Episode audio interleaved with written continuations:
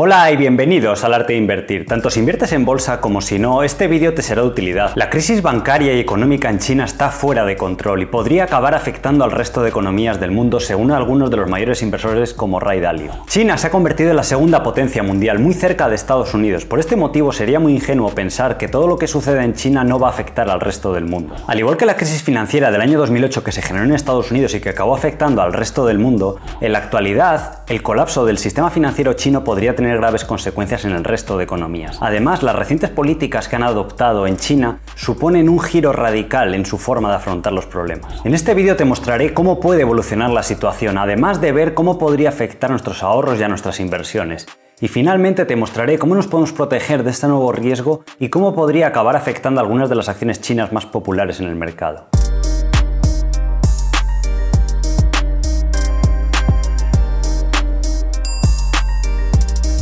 En los años 70, cuando China decidió abandonar el comunismo, al menos en la parte económica, nadie se imaginaba el tremendo éxito que llegarían a tener como economía. Pasó de ser un país de campesinos a convertirse en la segunda potencia mundial, y hasta hace poco tiempo se esperaba que en menos de 5 años iba a sobrepasar a Estados Unidos. Sin embargo, toda esta prosperidad económica podría estar a punto de finalizar debido a los altos excesos que se han cometido para alcanzar ese alto crecimiento a cualquier precio. Es importante que prestemos atención porque los riesgos de contagio al resto del mundo son inminentes. En China están tomando fuerza dos riesgos que amenazan con colapsar el sistema financiero chino.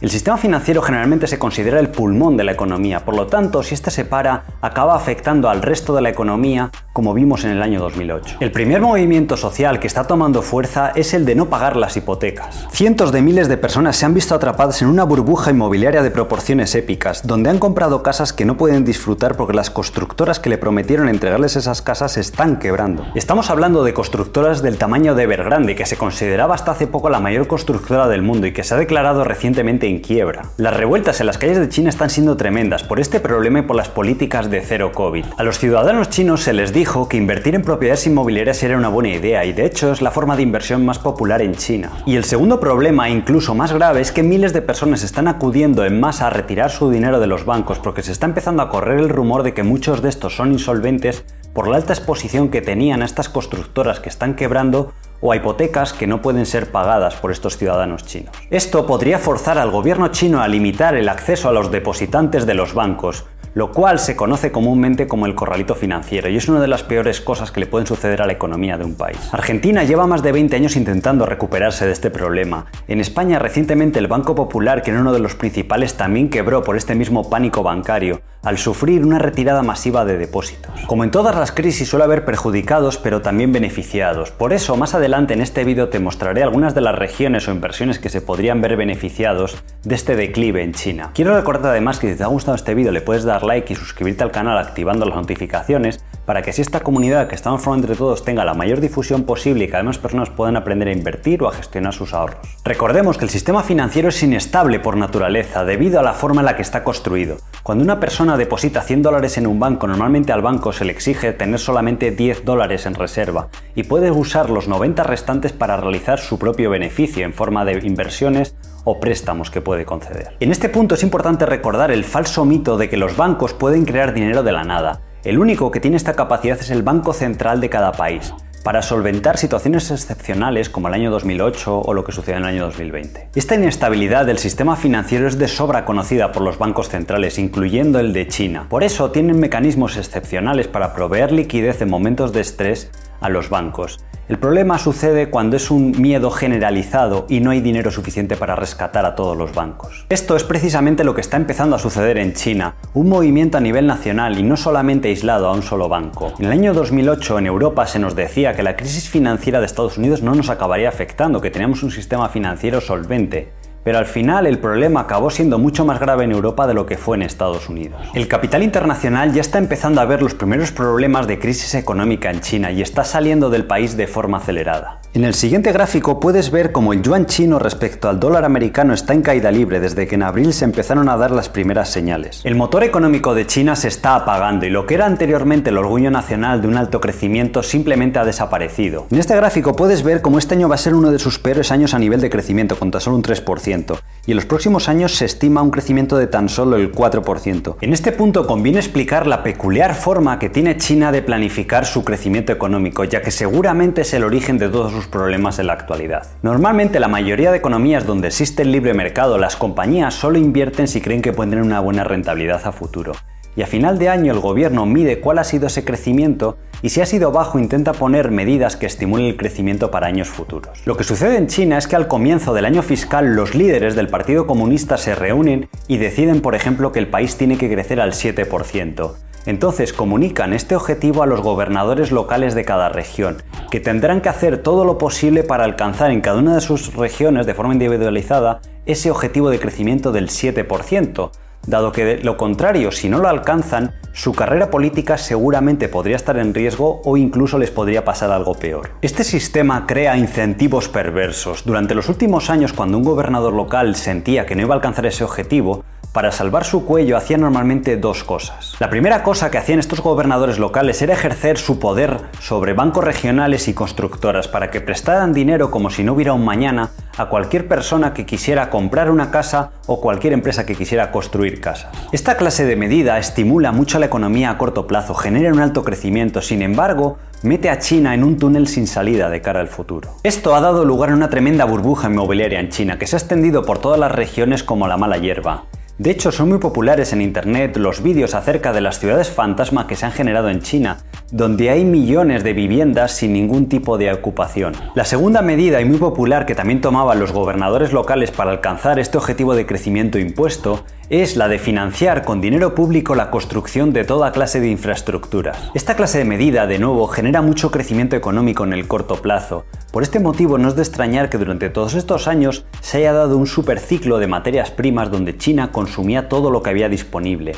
Llegó a consumir el 60% del cemento mundial o el 60% de todo el acero mundial a pesar de que su economía representa menos del 15% de la economía global. Antes de pasar a ver cómo nos puede afectar esta crisis económica en China y cómo nos podríamos proteger, Quiero recordarte que si estás interesado en aprender a invertir en bolsa conmigo, te puedes apuntar a la lista de notificaciones que encontrarás en la descripción. De esta forma te avisaremos cuando estén disponibles los cursos online del arte de invertir. En esta formación he condensado todos los conocimientos que me llevaron de ser inversor particular a gestionar en la actualidad cuatro fondos de inversión con más de 200 millones de euros. China ha construido todo tipo de aeropuertos, líneas de tren, autopistas, muchos de ellos sin ninguna utilidad, hipotecando de esta forma su crecimiento futuro.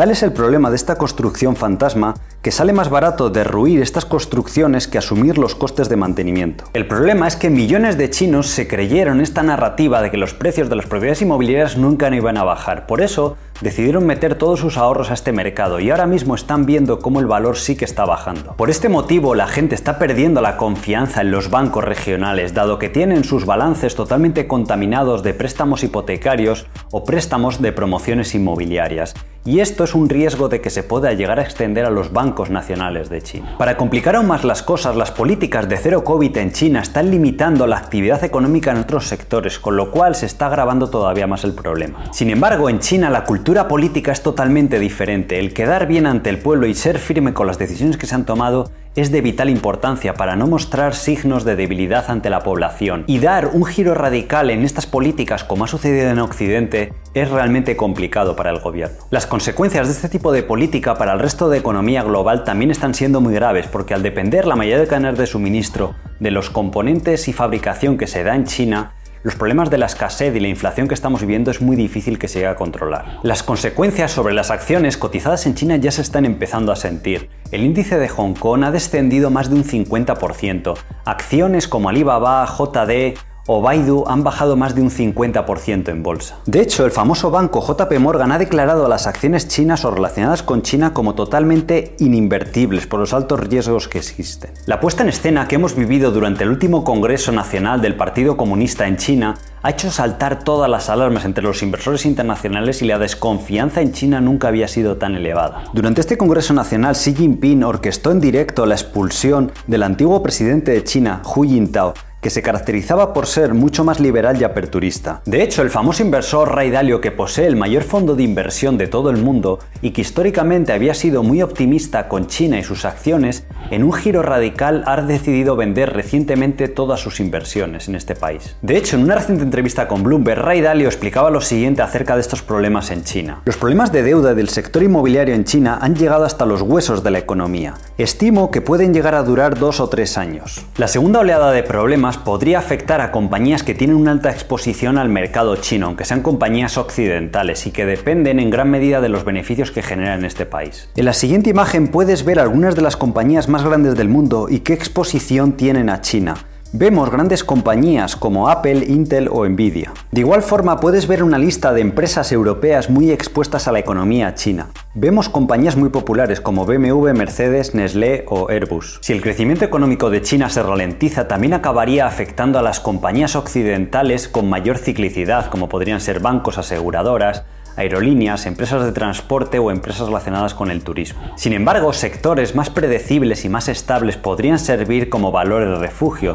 Tendríamos empresas de consumo estable, tecnología o sector salud. Un sector muy popular para invertir recientemente ha sido de las materias primas y el de la energía.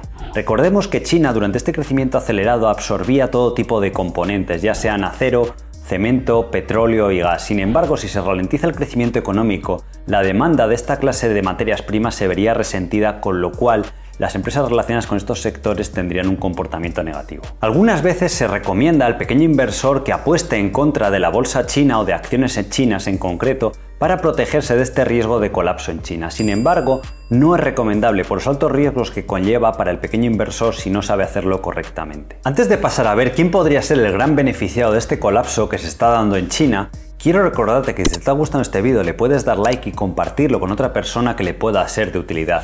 De igual forma te puedes suscribir al canal activando las notificaciones para seguir aprendiendo de bolsa y de inversiones. Probablemente la región más beneficiada de todo esto que está sucediendo en China vaya a ser la India a futuro, dado que tiene tres principales ventajas con respecto a China en la actualidad. En primer lugar, la India tiene una población más joven que la que tiene China, con lo cual tiene que gastar menos recursos en mantener a sus jubilados. India además tiene menor deuda en el sistema de la que tiene China, con lo cual le deja más espacio para crecer a futuro. Y tercero y más importante es que la India tiene unos costes de fabricación mucho más bajos que los de China, siendo uno de los más competitivos a nivel global. En el siguiente estudio podemos ver cómo India es uno de los países con menor coste de producción. Estas tres ventajas unidas a una estabilidad social, económica y política están creando el mismo caldo de cultivo que encumbró a China durante las últimas tres décadas. Este proceso sacará a muchas personas de la pobreza en India y generará un importante crecimiento económico no solo para India sino para el resto del mundo, al igual que durante estos años el motor económico mundial había sido China,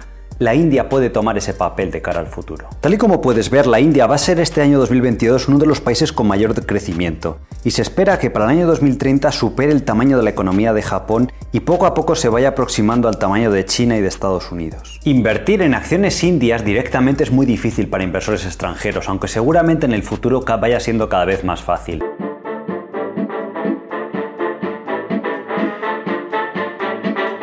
Una forma sencilla de tener exposición al mercado indio es mediante ETFs. De hecho, uno de los más populares y que de hecho posee Raidalio es el ETF iShares de India, que cotiza en bolsa bajo el ticker INDA a un precio de 43 dólares por acción. Una acción también muy interesante en el mercado actual es el holding que posee inversiones financieras en India de Fairfax India, cotiza en bolsa bajo el ticker FIH a un precio de 12 dólares por acción. En este punto es importante recordar que al final todas las crisis pasan, que el mundo es cada vez mejor y que cada vez hay más prosperidad económica. Y las compañías cotizadas en bolsa, que son las más importantes del mundo, van a capitalizar ese crecimiento y se van a beneficiar a futuro. La mejor forma en la que puedes participar de esa generación de riqueza a futuro es invirtiendo, pero haciéndolo con sentido común, con conocimientos y sobre todo con prudencia. Espero que este vídeo te haya sido de utilidad. Si es así, házmelo saber en los comentarios y así seguiré creando contenido similar en futuros vídeos. Sin más, un saludo y buena inversión.